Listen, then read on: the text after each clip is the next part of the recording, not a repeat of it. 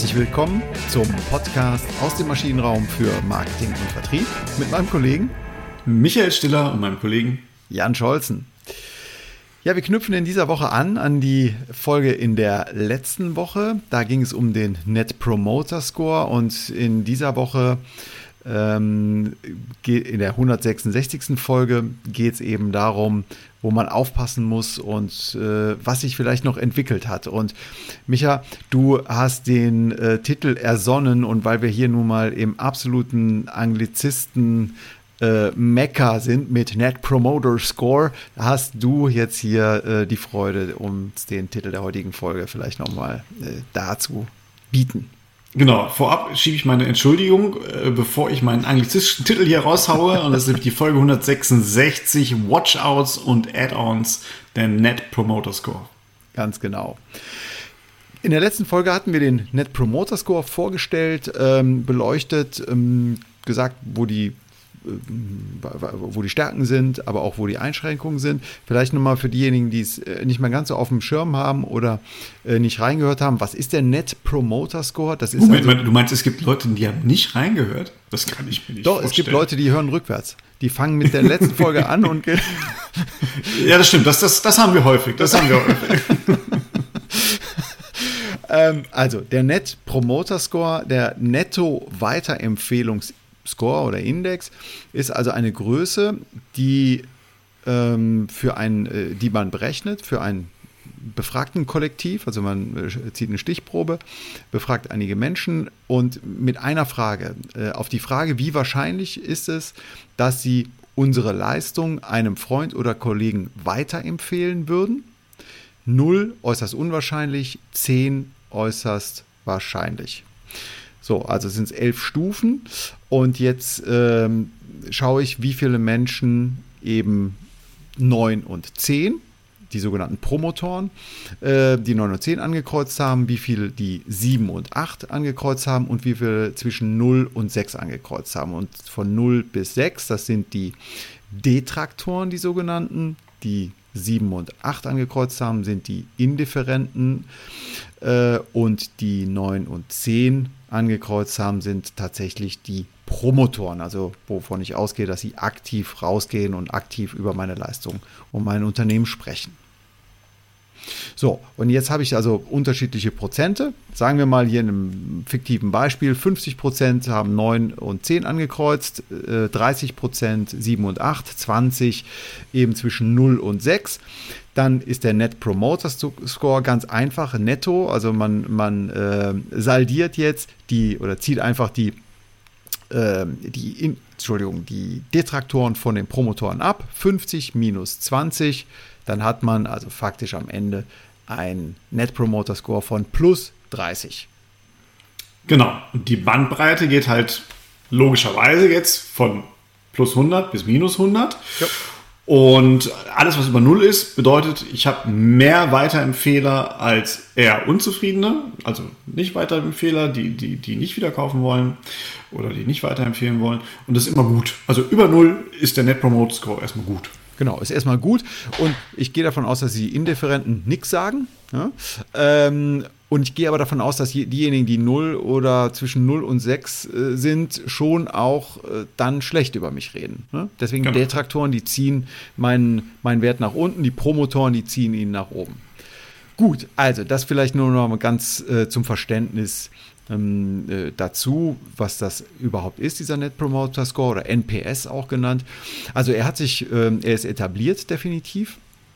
Aber jetzt wollen wir nochmal eintauchen. Es gibt nämlich auch den einen oder anderen Fallstrick ähm, und auch Behauptungen, die da einfach sagen, der NPS, Net Promoter Score, der ist unbrauchbar. Das wollen wir jetzt mal hier beleuchten. Genau. Ich glaube, das erste, wo der NPS schon häufig scheitert, das ist ja nur eine Zahl. Also du hast ein Rechenbeispiel gehabt und wenn ich jetzt der Unternehmensführer bin und kriege diese Zahl, dann sage ich ja erstmal und jetzt. So, da ist dann häufig schon die Philosophie nicht verstanden, weil die Philosophie dahinter ist ja, dass ich jetzt eine Zahl habe, an der ich arbeiten kann, um meine Weiterempfehlungsquote zu erhöhen und immer weniger in Marketing, Vertrieb stecken zu müssen, weil ich mehr zufriedene Kunden habe. Was mhm. natürlich auch eine Form von Marketing, Vertrieb ist. Ähm, ich habe das aber wirklich auch total häufig, bei meinen Kunden, dass die halt den Net Promoters oder Kundenzufriedenheitsanalysen, das ist das gleiche aus meiner Sicht zumindest, aber auch Net Promoter Score, den gucken sie sich punktuell an und nicht über die Zeitscheibe. Ich würde eigentlich immer erwarten, dass man jetzt den Net Promoter Score über die Jahre sieht. Nee, was gucken die sich an? Die gucken sich den Net Promoter Score an über unterschiedliche Branchen und in ihrer Branche. Ne? Also mhm. da geht es nur um diesen Benchmarking-Charakter. Und dafür ist er eigentlich nicht gedacht ist eher, eher geeignet für eine Zeitreihenanalyse, ne? Dass ich einfach das regelmäßig mache, quartalsweise, monatlich, äh, jährlich, was auch immer. Äh, so, aber dann habe ich halt eine gute, kann ich halt zuordnen, was ist in der Zeit im Unternehmen passiert, ne? Genau. Und dieser Benchmark, den, den brauche ich mir nicht jedes Jahr anzugucken. Das ist sicherlich bei der, bei der Initiierung mal, mal ganz interessant, um zu wissen, was machen denn meine Wettbewerber und wie gut bin ich schon? Also wie viel Energie lohnt sich noch für mich da reinzustecken, daran zu arbeiten? Ne? Wenn, wenn ich ein exzellenter Net Promoter Score, der ist zum Beispiel bei Amazon gemessen, der ist immer so zwischen 70, 80. Mhm. Äh, wenn ich da bin, dann weiß ich, okay, da mache ich schon alles richtig. Ich muss nicht nochmal zusätzliche Kapazität, Kapazität reinstecken. Ähm, dafür ist natürlich das Benchmarking gut. Ähm, ich muss aber auch immer überlegen, also es kann sein, dass ich jetzt mein Net Promoter Score bei 20 liegt und ich sage, aber wir wollen doch alle wie Amazon sein. Das haben wir doch letztens noch beschlossen, also müssen wir auf 70, 80. Kann auch sein, dass der Rest meiner Branche auch bei 20 liegt oder vielleicht noch schlechter, weil der Net Promoter Score schon sehr anfällig auf die Frage nach den Wettbewerbsverhältnissen mhm. und dem damit verbundenen Produktinvolvement. Also genau. habe ich eine ja? Hm, also bei einem niedrigen, ne? bei einem niedrigen Produktinvolvement habe ich äh, ähm, vergleichsweise, ähm, also habe ich ja viel weniger, also mir ist es egal. Das Produkt ist mir egal. Und ob ich da jetzt einen hohen oder einen niedrigen habe, wenn mir das Produkt egal ist und äh, dann, dann äh, ist, ist die Aussagekraft sehr niedrig. Beim Monopol ja genauso.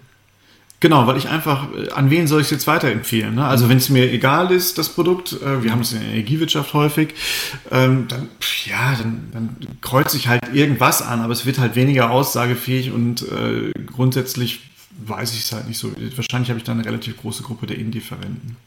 Genau. Auch unterschiedliche Kulturen. Ne? Wir haben es beim letzten Ach, Mal richtig, schon mal ja. angesprochen. Länder. Auch die tendieren dazu. Es gibt halt Kulturen, äh, die stark, äh, äh, schöne Grüße an Matthias Negerhoff an der Stelle, die stark ähm, testosteronlastig sind. Ne, das, dazu gehören wir Deutschen auch. Ähm, wir tendieren dann schon eher dazu, auch mal so Extreme anzukreuzen. Also eine 0 oder eine 10 geht in Deutschland. In anderen Ländern, in Japan, wo Gesichtswahrung ganz wichtig ist, da tendiere ich eher dazu, abgemildert, eher in die Mitte reinzugehen. Ne? Also mal eine 6, eine 7, um eine, um eine Tendenz zu geben, aber ich möchte auch keinem zu nahe treten.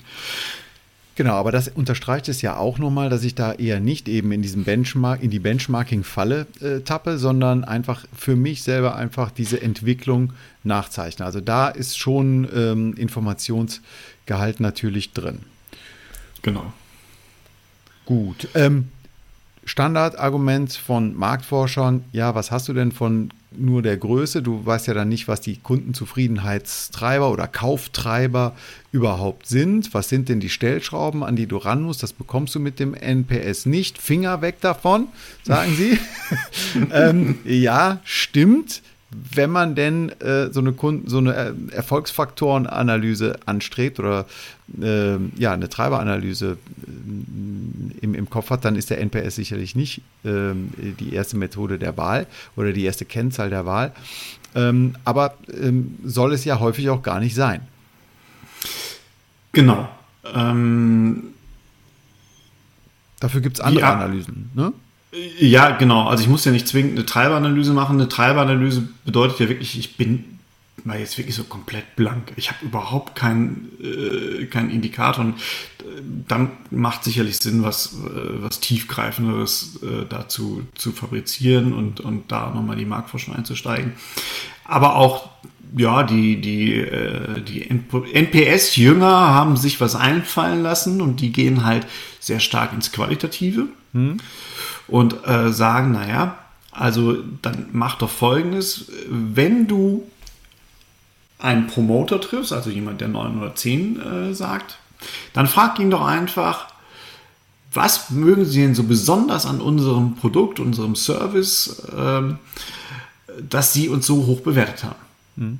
Damit kriege ich natürlich Dinge raus, äh, qualitativ, das kann ich dann auch so Schlüsselwörter nochmal versuchen, äh, nochmal zu quantifizieren im Nachgang, aber trotzdem kriege ich mal so einen qualitativen Eindruck, was mögen denn die Kunden alles so gerne an unserem mhm. Produkt? Weil idealerweise wiederholen sich so ein paar Antworten dabei. Ja, genau, genau. Ja, die Indifferenten, also die, die sieben oder acht äh, ankreuzen, die könnte man zum Beispiel dann eben fragen, ja, was würde dich denn an unserer Leistung oder was würde dich denn so richtig begeistern? Uh, what can we do to really wow you? Man sagt ja wow, aber das gibt's, kann man nicht äh, übersetzen. Ne? Im, Im, Deutschen ist es doof, ja, ja, genau. Wie kann ich dich denn wowen? Sagt man nicht. Okay. aber ich mag es auch sehr. Ne? What ja. can we do to really wow you? Das finde ich, find ich super. Genau. Ähm, ja, und die Detraktoren, also die, diejenigen, die mich nicht, äh, die wahrscheinlich nicht äh, empfehlen, die wahrscheinlich auch nicht wieder kaufen, die frage ich halt ihrer Meinung nach, was könnten wir denn tun, um ihr Kundenerlebnis zu verbessern oder im Englischen to improve our business, also unsere, unsere Geschäftsprozesse, unser Geschäftsgebaren, was auch immer man da genau fragen will. Ich glaube, da kommt es auch nicht so stark auf den Wortlaut an in dieser qualitativen Antwort wichtig ist, dass man es halt nicht nur auf einen kleinen Teil bezieht dann. Ne? Genau. Weil ich frage ja nach dem Wiederkaufen, wenn man, was könnten wir tun, um unseren Service zu verbessern?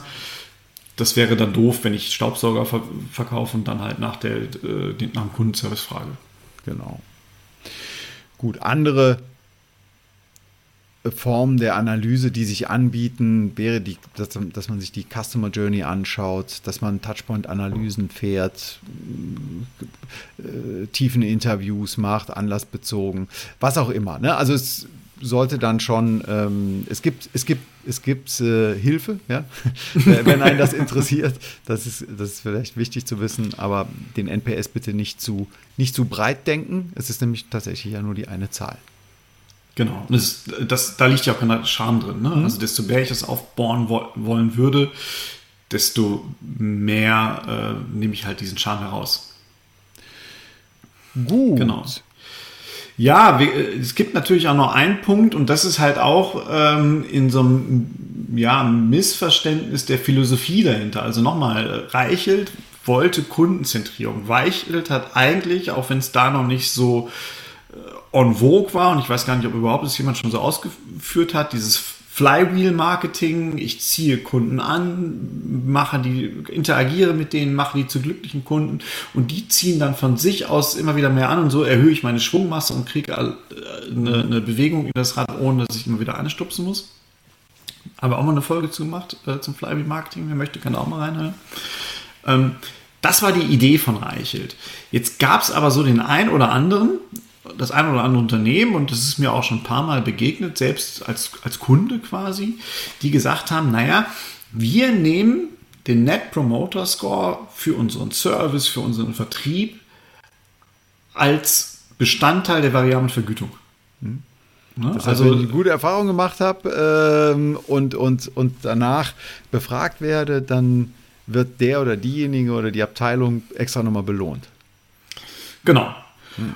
Und das führt natürlich dazu, und wer kennt es nicht, ne, äh, ja, und wenn Sie gleich auflegen, dann ruft dann auch mal, kriegen Sie eine SMS äh, dazu. Und wenn Sie mir da eine 10 geben, dann würde ich Ihnen danach nochmal einen Bonus geben. Also rein monetär, rein, rein extrinsisch äh, gesteuert, genau das, was ich eigentlich nicht möchte. Ne? Genau. Äh, dann hat das nichts mehr mit Kundenzentrierung zu tun, sondern dann geht es einfach nur noch um den Index oder es gibt halt dann auch also Reichelt selbst beschreibt es auch äh, in, in, in einem weiteren Artikel, dass es halt häufig dann auch Investoren einfach gegeben wird, unser MPS ist so und so viel. Und was macht dann natürlich der Manager dieser Firma, der seinen Investoren berichten muss? Der, der macht, sorgt mit allen Mitteln dafür, dass dieser MPS hochgeht, ne? wenn die Investoren-Company das sehen möchte, weil er sagt, okay, da hängt ja mein Job von ab. So, ne? also äh, hau ich doch lieber Geld daraus, damit die Kunden eine, eine Kreuzung über 10 mache, als wenn, ähm, äh, als wenn ich jetzt da hart dran arbeiten muss und vielleicht weniger bewegt bekomme. Genau, also das ist natürlich hart an der Wettbewerbsverzerrung. Es geht dann nicht mehr um den Inhalt, dass ich die, die ursprüngliche Leistung oder die Kernleistung, äh, die ich jetzt weiterempfehlen möchte oder soll, äh, beeinflusse, sondern einfach nur diese Befragung. Und na gut, dann, das ist dann ad absurdum geführt, würden wir natürlich hier äh, streng von abraten.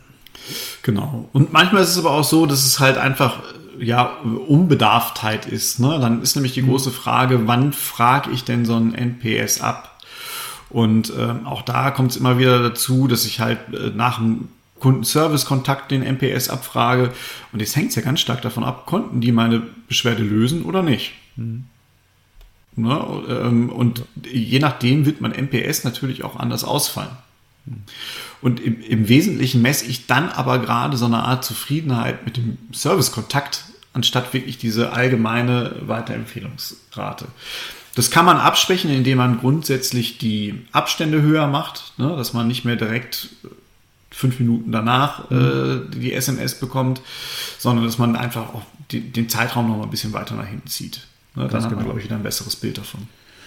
Gut, ähm, Jetzt sind aber, also 2003 hat Fred Reichelt ja im Harvard Business Review diesen Artikel ähm, äh, publiziert und äh, jetzt sind 20 Jahre ins Land gegangen und es gibt Diskussionen, also es gibt wirklich auch ein bisschen Literatur, auch kritische Literatur damit und er hat selber gesagt, ja, ähm, ist immer noch gut, das, was ich damals äh, entwickelt habe, aber es gibt auch noch Weiterentwicklungen. Und da hast du eigentlich was ganz Schönes gefunden, ähm, eine Form, für die man ähm, ja gar nicht eine, gar keine, nicht, den, nicht die Net Promoter Score Frage stellt. Genau. Äh, Reichelt selbst hat so eine Art Net Promoter Score 3.0 entwickelt, sagt er selbst. Mhm. Ich habe den Artikel mit oder das Buch zu 2.0 nicht gelesen. Äh, von daher kann ich jetzt nicht sagen, ob sich das auch nochmal lohnt, aber 3.0 fand ich schon einen lohnenswerten Beitrag weil er zusätzlich nochmal gemerkt hat, dass die Akzeptanz des Net Promoter Scores auf Top-Level-Niveau relativ gering ist. Mhm. Weil viele Top-Level-Manager, und das kann ich mir zum Beispiel gerade im ingenieursgeprägten Deutschland auch gut vorstellen, äh, eher sagen, das ist ja immer noch irgendwas Schwabbeliges, Weiches, ne? das ist nicht gezeichnet, das ist nicht hart. Äh, ich weiß da immer noch nicht, ob es wirklich unser Wachstum fördert. Genau. Und deswegen hat er die Earned Growth Rate äh, entwickelt. Also die, äh, übersetzt gesprochen, die verdiente Wachstumsrate. Wir hatten ja auch schon mal von Earned Content gesprochen, von ja, Paid genau. Content, also dass ich etwas für einen Content bezahle, PR, äh, äh, Werbung, was auch immer. Aber der Earned Content ist ja irgendetwas, was andere, also zum Beispiel, dass ich, dass gut über mich gesprochen wird, und ich habe es gar nicht mehr äh, unter Kontrolle oder ich habe es gar nicht ähm, angestoßen. Ne? Das, wird, das wäre sehr der Earned Content. Also wenn über mich gut in sozialen Medien gesprochen wird, dann habe ich das selber verdient, weil ich so toll bin, weil ich so gute Leistung mache. Und ähnlich, äh, also die, die Denke bei diesem Earned äh, Growth ist ähm, halt ähnlich und die finde ich ganz spannend. Ich kannte es bislang nicht, aber ähm, Micha, erzähl uns bitte nochmal hier, was ist die Earned Growth Rate? Genau, die Earned Growth Rate hat zwei Komponenten ähm, und damit möchte er abdecken einmal die Wiederkaufsrate und einmal diese Empfehlungsquote. Und die erste Komponente, ähm, die kenne ich, kenne es aus der Telekommunikation. Es ist, glaube ich, aber auch im äh, Software as a Service, also im SaaS-Segment äh, relativ stark verbreitet. Heißt Net Revenue Retention. Und dabei geht es darum, dass man sich anschaut, wie viel Umsatz habe ich in diesem Jahr mit Kunden gemacht, die auch schon im letzten Jahr da waren. Mhm.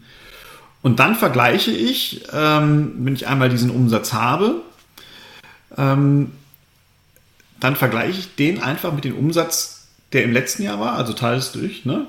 Umsatz mit dem Bestandskunden diesen Jahr und die gleichen Kunden aus dem letzten Jahr. Und damit habe ich meine Quote Net Revenue Retention. Genau. Also, hm? also die Wieder der Wiederholungsumsatz ähm, könnte man auch sagen. Genau. Und diese Quote ist ja eigentlich sehr valide, wird wirklich schon lange, lange gebraucht, hat immer den Haken, ich muss es auch wirklich wissen. Ne? Ich wollte es jetzt nicht so sagen. Also da, genau, also man muss da schon ein gutes CRM haben, was einem die Möglichkeit gibt, da ohne zu viel Manntage äh, auf diese Zahl zu kommen. Ne? Genau, deswegen, äh, da wo Datenreinheit wichtig ist, brauche ich das. Ich habe häufig eine Unschärfe drin. Das sind dann meist diese Fälle, wo bei einem Kunden mehrere Ansprechpartner sind, in Familien, wer es im mhm. B2C-Segment, ne? meine Frau meldet den Strom an, ich melde den Gas an und schon sind wir zwei Kunden für ein mhm. Stadtwerk. Ja. Und äh, da hat es eine, sicherlich eine Schwäche.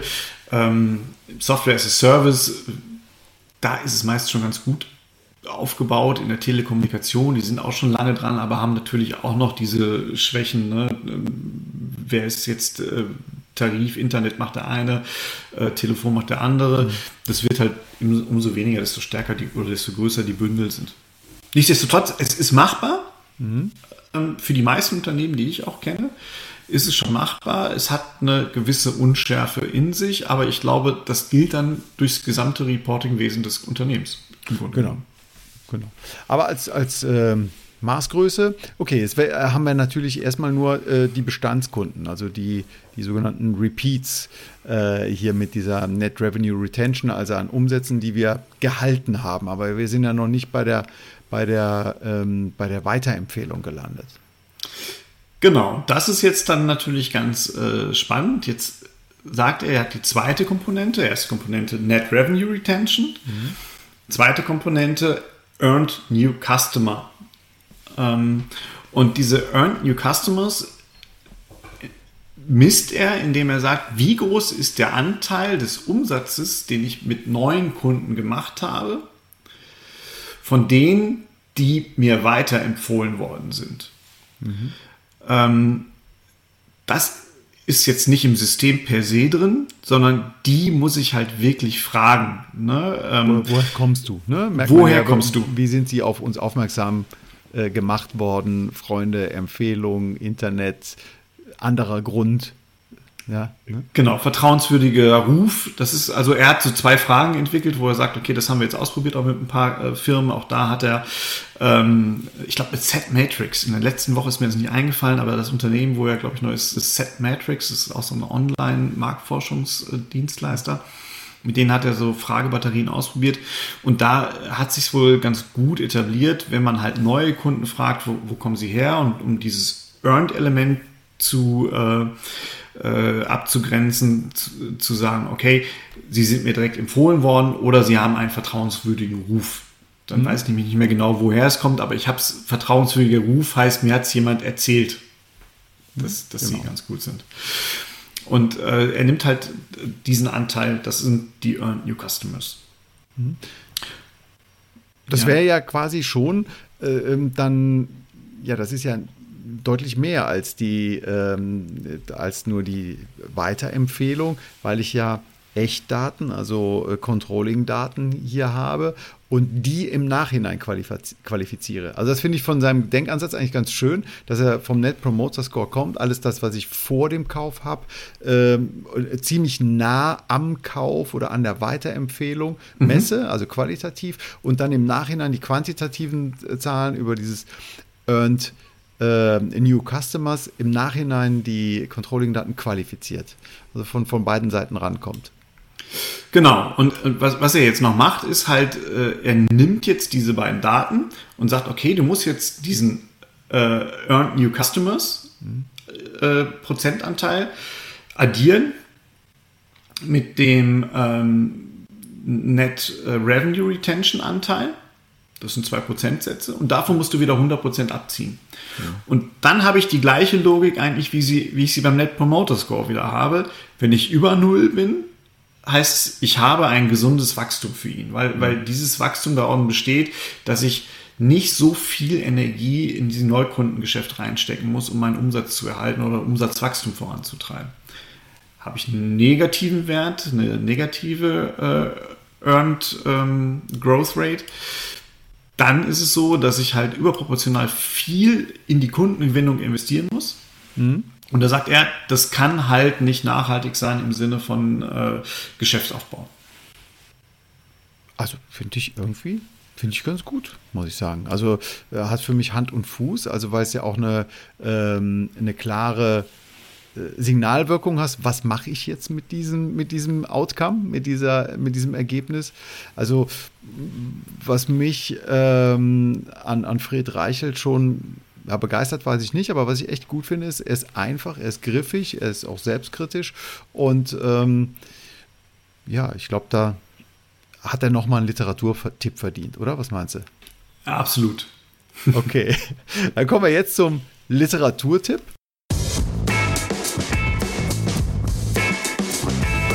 Von Fred Reichelt und Darcy Danell und Maureen Burns ähm, gibt es den Artikel im Harvard Business Review aus, ähm, aus November, Dezember 2021, also noch relativ frisch. Und der Titel heißt Net Promoter 3.0. Genau, mit dem Untertitel A Better System for Understanding the Real Value of Happy Customers. Genau, sehr schön. Gut, also haben wir in der heutigen Folge zum einen nochmal den Ball aufgegriffen vom NPS, vom Net Promoter Score, Fallstrecke, worauf kommt es an, was sollte man vermeiden, wenn man ihn denn einsetzt und einen Ausblick gegeben, ähm, wie der Net Promoter Score ähm, noch weiterentwickelt werden kann. Gut, dann kommen wir jetzt zum Fazit. Genau. Ich glaube, was sehr wichtig ist, äh, ist, dass der MPS erstmal keine Handlungsrichtung geben kann. Ne? Also er sagt, wohin die Reise geht, aber er sagt nicht, er sagt nichts über das Was aus oder wie die Reise vonstatten gehen sollte. Genau, das ist ganz, ganz wichtig. Ähm, also es ist kein Allheilmittel hier. Genau. Deswegen bringt er eigentlich auch nur was, wenn man ihn über den Zeitablauf betrachtet. Und da hat er auch seine große Stärke. Ansonsten, wenn man ihn anschaut, ist es keine absolute Zahl, sondern die variiert je nach Markt, je nach Produktbereich, äh, je nach Kultur.